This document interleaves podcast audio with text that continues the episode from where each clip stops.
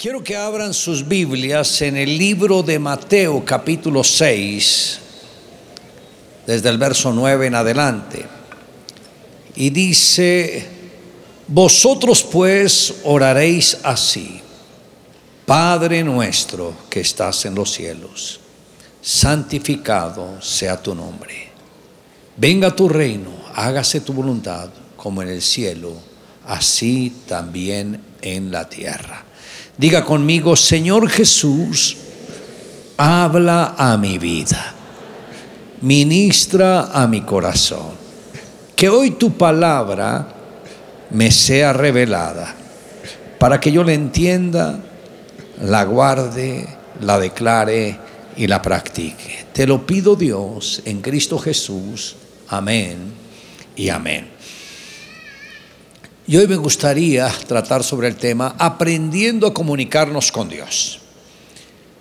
Es interesante que los discípulos de Jesús se acercaron y le dijeron, Señor, enséñanos a orar, como Juan enseñó también a sus discípulos. Creo que ese punto de podernos comunicar con Dios es algo que se requiere entrenamiento, se requiere enseñanza. El apóstol Juan había enseñado a sus discípulos a orar. Y ahora los discípulos de Jesús le dicen, queremos aprender a orar. No sé si han experimentado cuando las personas tienen las buenas intenciones para orar, doblan sus rodillas, pero no saben qué decirle a Dios. Algunos piensan que es hablar y hablar y hablar.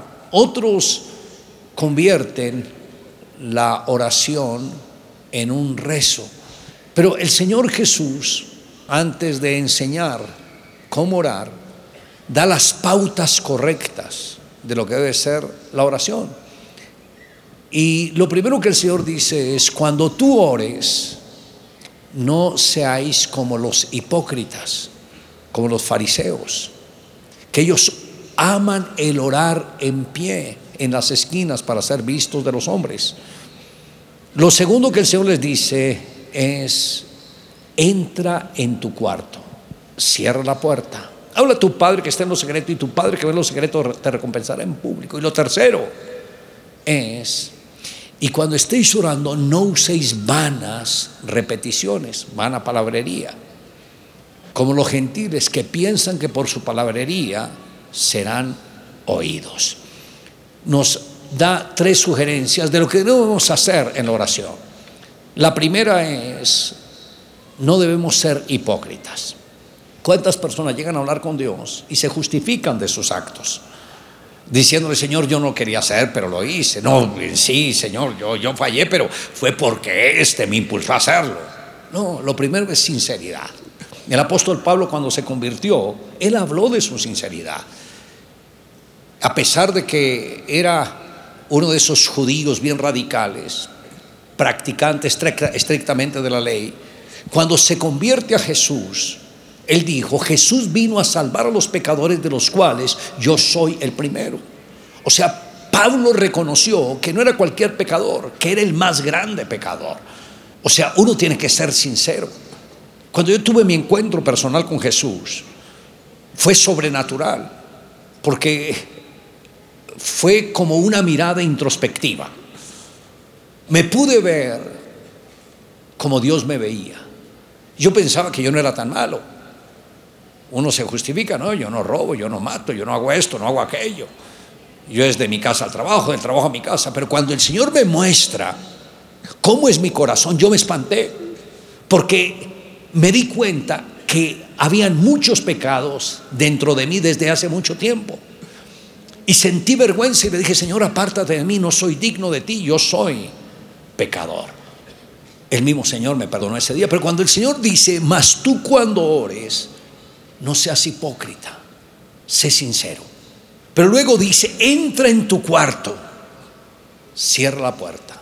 O sea, la oración debe ser algo privado, es mi tiempo de intimidad con Dios. Es como en la relación conyugal.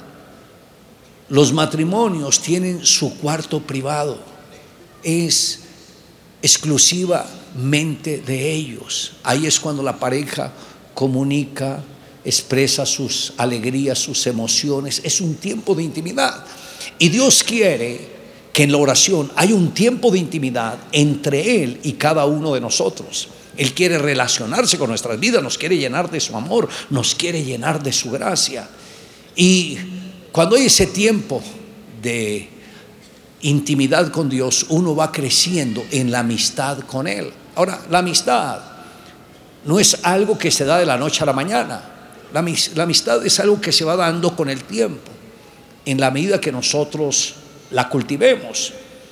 Eh, por ejemplo, mi mejor amiga es mi esposa. Pero esto cómo lo conseguimos? Porque cultivamos la amistad. Sin importar las actividades que ella tenga o las que yo tenga, nunca dejamos el tiempo de compartir juntos. Aún en el momento en que ambos estamos muy ocupados, mi esposa como senadora de la República, y yo como el pastor de unas iglesias más crecientes, de Latinoamérica, pero nunca dejamos que las ocupaciones interfirieran con nuestra comunicación. Siempre, todos los días, compartimos juntos. ¿Y cuántas son las personas que dejan que las ocupaciones, el mucho trabajo, le robe ese tiempo que le pertenece a Dios? Y es cuando se desgastan, porque es mucho esfuerzo, mucho trabajo y poco resultado. Mas cuando cultivamos esa amistad con Dios, uno se va a dar cuenta que las cosas van a fluir, que todo se va a dar, que cuando uno entra en amistad con Dios, Dios empieza a trabajar con uno. Dios le ayuda a uno en todo. Y lo tercero que el Señor sugiere es, vean, cuando tú ores, no uses vanas repeticiones, vanas palabrerías. En otras palabras, no vayan a convertir esta oración que les estoy enseñando, enseñando en un rezo. Porque ¿cuántas personas piensan que orar es repetir una oración de memoria mecánicamente? Padre nuestro que está en los cielos, santificado sea tu nombre, Padre nuestro. Eso es como algo mecánico, no tiene vida, no tiene gracia, no tiene brillo. Un ejemplo, si yo estoy hablando con mi esposa y digo, mi amor, escucha, mi amor, tú eres muy linda, tú te quiero mucho, mi amor, tú eres muy linda, tú te quiero mucho, mi amor, tú eres muy linda, tú te quiero mucho. ¿Qué pensaría mi esposa? ¿Estás bien de la cabeza? Mi amor, ¿qué te pasa? ¿O te cayó la unción de la lora? Porque la oración es eso, que uno habla y también escucha. Así es como uno interactúa con Dios. Yo hablo lo que hay en mi corazón y Dios también me habla, me ministra lo que hay en el corazón de Él. Ahí es cuando se forjan esos lazos de amistad. Pero lo que el Señor dice es, no conviertan la oración en un rezo. Lo que yo comparto con mi esposa no tengo necesidad de repetírselo al día siguiente siempre compartimos cosas nuevas. Y el salmista, David, escribió muchos salmos, la mayoría de los salmos son de David. ¿Y estos salmos qué son? Oraciones que David le elevaba a Dios. Y ahí expresaba el sentir y la protección de Dios en cada uno de estos salmos. Pero era una manera especial de relacionarse con Él. Y teniendo esto en cuenta de esta introducción que el Señor da para la oración, luego dice en el verso 9, vosotros pues oraréis así, Padre nuestro que estás en los cielos, santificado sea tu nombre. ¿Por qué empieza el Señor a enseñar la oración conocida como el Padre nuestro? Diciendo, vosotros pues oraréis así, diciendo, Padre nuestro. Ahora, cuando miramos el Sermón de la Montaña, en el capítulo 5, verso 48, que ese sermón fue el más extenso que dio el Señor. En el verso 48 dice, Sed pues vosotros perfectos, como vuestro Padre que está en los cielos es perfecto. Jesús enseña que la meta del hombre es llegar a ser padres perfectos. Jesús puede haber dicho, sed excelentes empresarios, sed trabajadores esforzados, sed hábiles en los negocios, aún sed excelentes predicadores. Pero no dijo nada de esto. Dijo, sed pues vosotros perfectos, como vuestro Padre que está en los cielos es perfecto. Y puso una meta, la meta de la paternidad. Pero en esta meta de la paternidad, Él está enseñando, no debéis ser cualquier clase de padres. Debéis tener como modelo al Padre Dios. En Efesios dice, de quien toma nombre toda paternidad en los cielos. O sea, Dios es el Padre por excelencia. Él sí sabe cómo ser verdadero Padre. Ahora, el hombre, el Padre en la casa, es como el querubín protector de la familia. La estrategia del adversario es atar a ese querubín protector, neutralizarlo. ¿Y cómo lo neutraliza? Con vicios, con pasiones desordenadas, con pecados, con impurezas, aún con pensamientos que confunden o preocupaciones. Y cuando alguien cae en la trampa del enemigo, Jesús lo dijo. Dijo, nadie puede entrar en la casa de un hombre fuerte si no viene otro más fuerte y le ata y puede saquear su casa. ¿Por qué cree que el enemigo ataca tanto la mente y la vida del hombre? Porque él sabe que si logra desestabilizar al hombre, puede tener control sobre toda la familia. Porque el hombre es ese guardián, ese querubín protector. Y el enemigo hoy en día le es muy fácil sacar al hombre fuera de combate por una mujer atractiva que lo encanta, lo seduce y el hombre pierde la cabeza por ella y no le importa abandonar su casa, abandonar su familia y lanzarse a una aventura que luego no llegará a ningún lado, pero sí afectó toda la familia.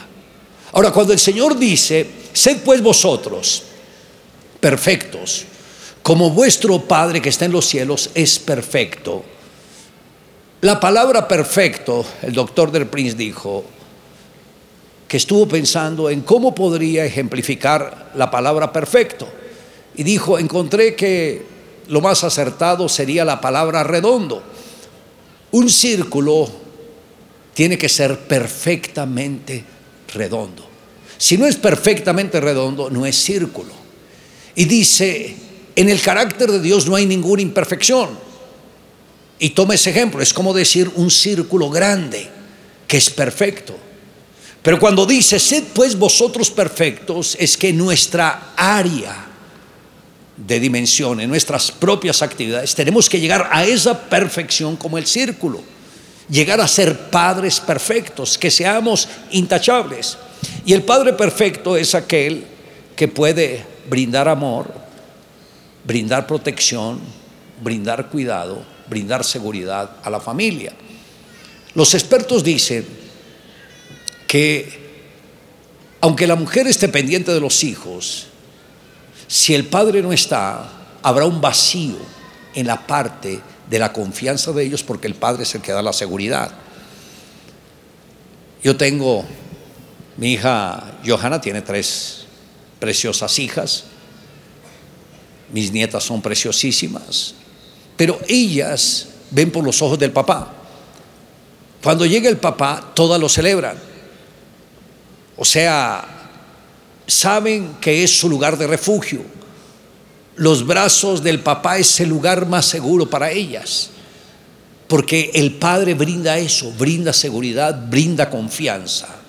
Pero ¿qué decir de aquellas personas que no conocieron ni a su padre? Que los padres los abandonaron. Quedan con un vacío emocional muy fuerte. Una joven se acercó para pedirme un consejo y me dijo, yo tengo un problema que es la ansiedad. Me fascina comer. Y yo he notado que me he subido un poquito de peso, pero yo quiero frenar y no puedo porque quiero devorar todo. Es como algo dentro de mí, como si la comida me llamara, ven, ven, ven. Y dice y yo trato de luchar para que no. Y yo miro el plato y digo, no te voy a mirar. Y no te voy a mirar. Y sí te voy a mirar. Y dice, y termino barriendo con todo, me como todo. Y luego la culpabilidad, me siento mal, el estómago pesado. Ay Dios, ¿yo por qué hice eso? Y me dijo, no entiendo, quiero liberarme de eso y no puedo. Y le dije, ¿cómo fue la relación con tus padres? Nadie pensaría en que una ansiedad tenga que ver con la relación de los padres. Y le dije, ¿por qué te hago esta pregunta? En nuestra área emocional hay compartimientos. Esos compartimientos tienen definiciones exclusivas. Uno de esos es la parte afectiva por el lado del padre y el otro la parte afectiva por el lado de la madre. Cuando estas áreas no se llenan, queda un vacío. Y la persona quiere llenarlo, ya sea a través de la comida, ya sea a través de compras o maquillaje o amigos o vicios o pecado o muchas cosas, quieren llenar ese vacío. Pero el único que puede llenar ese vacío cuando el Padre no lo ha hecho es nuestro Padre Dios. Un ejemplo sencillo lo encontramos en Abraham. Abraham, cuando Dios le habló y le dijo, sal de tu tierra, de tu parentela, la tierra que yo te mostraré, y haré de ti una nación grande, y te bendeciré y engrandeceré tu nombre, le dio una promesa. La promesa primordial es que de este hombre, que cuando salió tenía 75 años de edad, su mujer Sara tenía 65 años, pero era estéril. Y Dios le habla que de su descendencia vendrían las multitudes y la bendición a todas las naciones de la tierra. Abraham tomó la promesa, la hizo parte de su vida y empezó a caminar con ella los años iban pasando y él no había el cumplimiento de la promesa. Llegó un momento en que Abraham se incomodó, aunque Dios lo había prosperado, dice que era el varón riquísimo en toda clase de bienes, pero la promesa de descendencia no venía sobre él. Y, y Abraham se incomodó y le dice, Señor, yo no quiero que mi criado sea el que me herede, yo quiero un hijo mío. Y el Señor le dice, Abraham, sal de tu tienda, mira las estrellas cuéntalas si las puedes contar. Y Abraham hizo el intento, pero dijo, Señor, es imposible. Y el Señor dice, si puedes contar las estrellas, podrías contar tu descendencia. Pero los años seguían pasando y no venía el Hijo. Seguían pasando y no venía el Hijo. Y Dios se le reveló como el Dios altísimo, se le reveló como el Dios eterno, pero no venía el Hijo. ¿Por qué?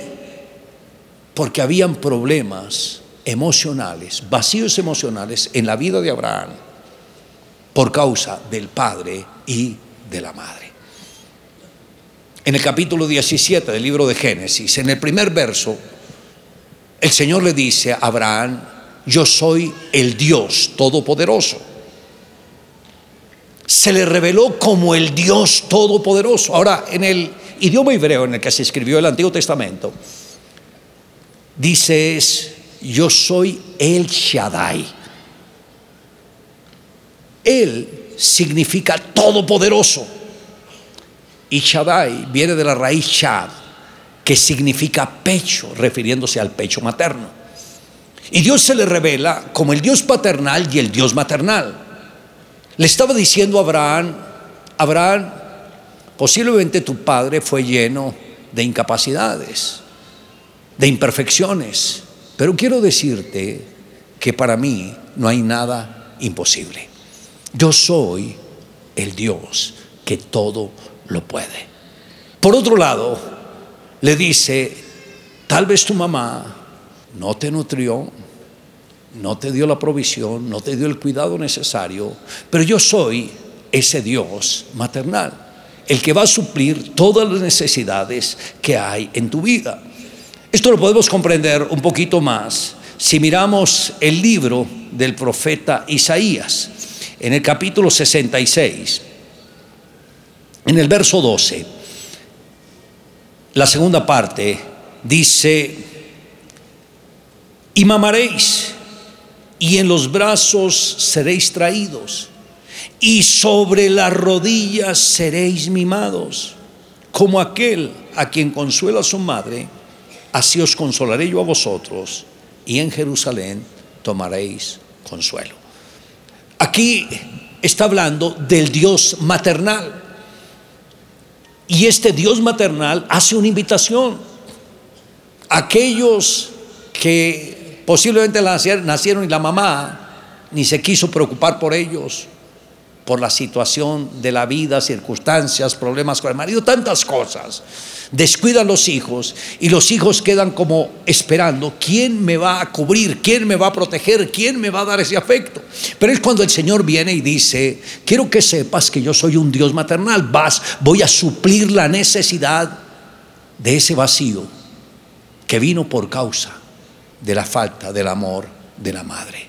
Y es cuando Dios nos toma y restaura nuestra relación con Él, restaura nuestra imagen. Lo hace con la relación al Padre y también con relación a la Madre, porque Dios es un Dios que llena y suple todas nuestras necesidades. Recuerdo que estuve aconsejando a una joven de 12 años y me hace una pregunta. Y me dijo, pastor, yo tengo una pregunta. ¿Dios me ama? Y yo le dije, por supuesto que Dios te ama. Y ella me dice, ¿Y por qué si Dios me ama, mis padres me abandonaron? Y yo le dije, ¿cómo así? Y dijo, cuando yo nací, mis padres no quisieron nada conmigo. Me pusieron en una canastilla, me dejaron a la, a la puerta de la entrada de una casa y se desaparecieron. Y la señora de esa casa, cuando me vio me llevó a la casa de ella, me trató como su hija, me educó, me formó. Mas cuando yo tenía siete años de edad, el esposo de esta señora se aprovechó de mí sexualmente. Cuando tuve 11 años de edad, otro familiar de ellos se aprovechó de mí sexualmente. Luego llegó otra visita y ese señor también se aprovechó de mí. Y me dijo, siete hombres se han aprovechado de mí sexualmente. Si Dios me ama, ¿por qué mis padres me abandonaron? Le dije, vean lo que dice la palabra. Y le leí el libro de los Salmos, Salmo 27, verso 10, que dice, aunque mi padre y mi madre me dejaran, con todo Jehová me recogerá. Le dije, la buena noticia es que no estás desamparada. Tu padre y tu madre fallaron, te dieron la espalda, pero Dios no, Él no se olvidó de ti. Y este es el tiempo para que tú lo conozcas a Él y tengas una relación personal con Él. Y luego empezamos a orar por esta joven, yo empecé a orar, y ella empieza a sentir cómo su relación se activa con Dios. Y recibió tanta bendición que cuando se despidió de mí, bañada en lágrimas, me dice, pastor, ¿me permite algo? Yo le dije, claro. Me dice, ¿me permite darle un abrazo? Y yo le dije, claro.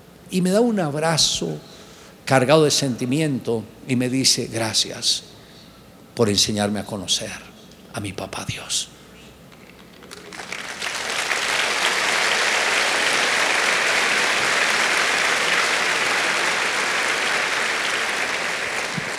Cuando le pregunté a la otra joven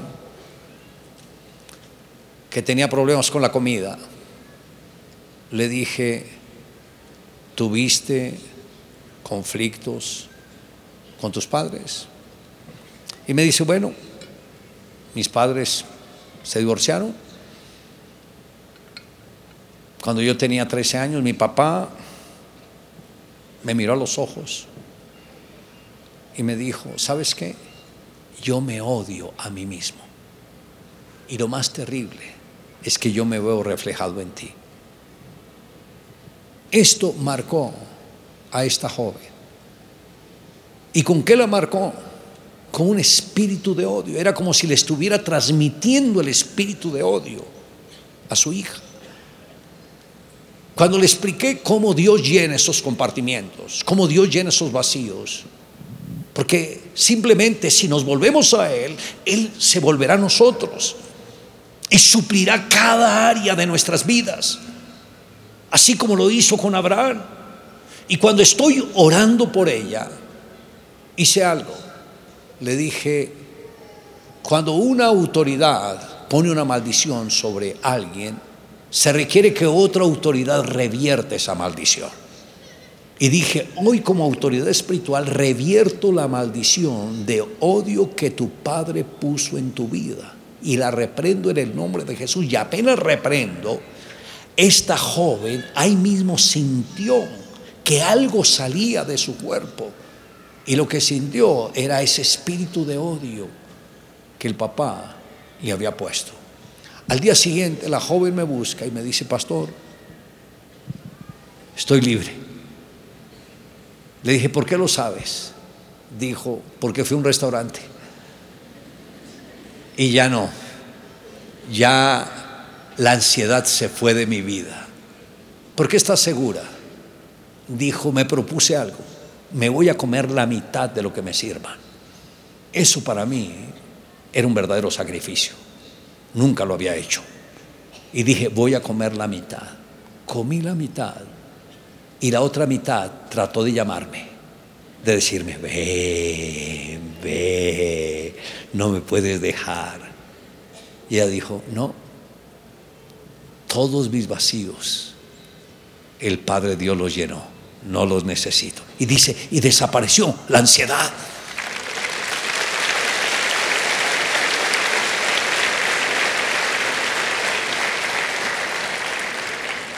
Abraham 24 años caminó con la promesa y no veía la respuesta. Cuando Dios se le revela como el Dios paternal y el Dios maternal, todo en la vida de Abraham cambió. Se llenaron los vacíos. Ahí se activan las promesas. Escuche esto. Si Dios te ha dado alguna promesa y no se ha cumplido, posiblemente es porque hay un vacío emocional por falta del amor del Padre o de la Madre. Mas cuando estos se llenan, ¿y quién los puede llenar? Escuche, solamente Dios los puede llenar. ¿Cuántas mujeres, buscando el amor del Padre, se enamoraron de hombres mayores que ellas? Pero no porque los amaran a ellos, sino porque estaban buscando el amor del papá. Estaban buscando la cobertura del papá. Y por eso sus vidas quedaron frustradas porque nada de eso llena los vacíos emocionales. Pero cuando el Padre Dios viene y llena estos vacíos, todo dentro de nosotros va a cambiar. Yo perdí a mi padre cuando tenía 10 años de edad. Eh, los recuerdos que tengo de él de la niñez son muy contados, como unas cinco veces, porque él como tenía que viajar mucho por causa de su trabajo. Pero cuando me convertí, yo recuerdo que esa semana de mi conversión, yo estaba en mi cuarto, tenía la luz apagada, estaba sentado sobre el espaldar de la cama y estaba orando, pero oraba con mucho miedo, porque yo me imaginaba a Dios como un Dios bravo, con un látigo en la mano, listo para darme un latigazo si hacía algo incorrecto. Entonces yo con qué miedo me acercaba a Dios, Señor, Señor, ten misericordia de mí, Señor. Y el Señor me dice, hijo, ¿quién te dijo a ti que Dios es así? ¿Acaso tú no sabes que Él está con sus brazos extendidos esperando que tú te arrojes en ellos? Cuando me da esta revelación, yo sentí que estaba como a un borde, a dos metros estaba otro borde, debajo, un gran vacío. Y veo como el Padre Dios al otro lado extendiéndome los brazos, a ver si yo me arrojaba. Si miro al vacío, tal vez no me arrojo. Pero yo miré los brazos del Papá Dios y dije, Él no me va a dejar caer. Y dije, aquí voy, Señor. Y me lancé a los brazos de Él. Cuando sentí que había caído a los brazos de Él, ocurrió algo. Todo el cuarto se iluminó, se llenó de una luz gloriosa. Fue tan fuerte ese resplandor que yo pensé que alguien había entrado a la habitación y había prendido la luz. Abrí los ojos y me di cuenta que todo estaba en oscuro. Pero me di cuenta también que ya estaba en los brazos de mi papá, Dios. Y en los brazos de Él hay seguridad.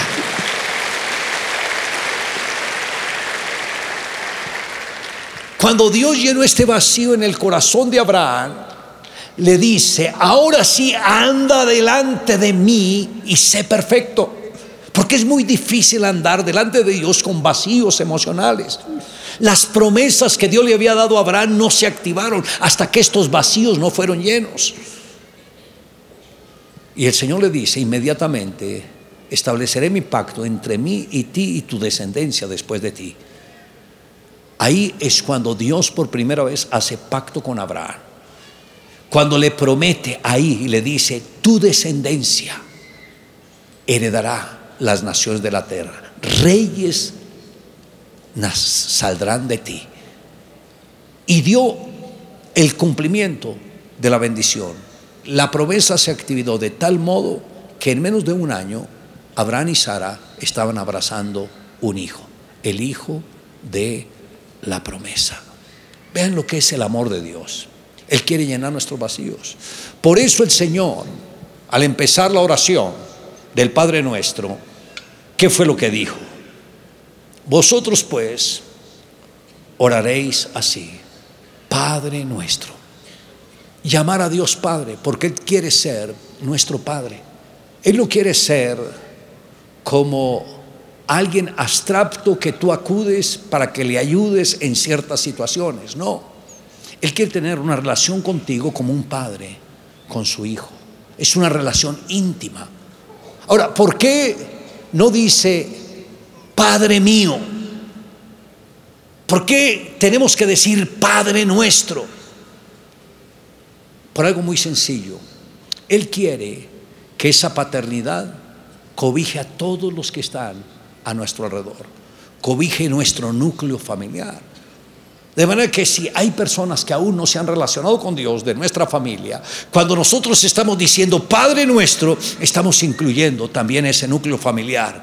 Y esto es declarando en fe que ellos van a conocer a Dios como su Padre, como nosotros lo hemos conocido.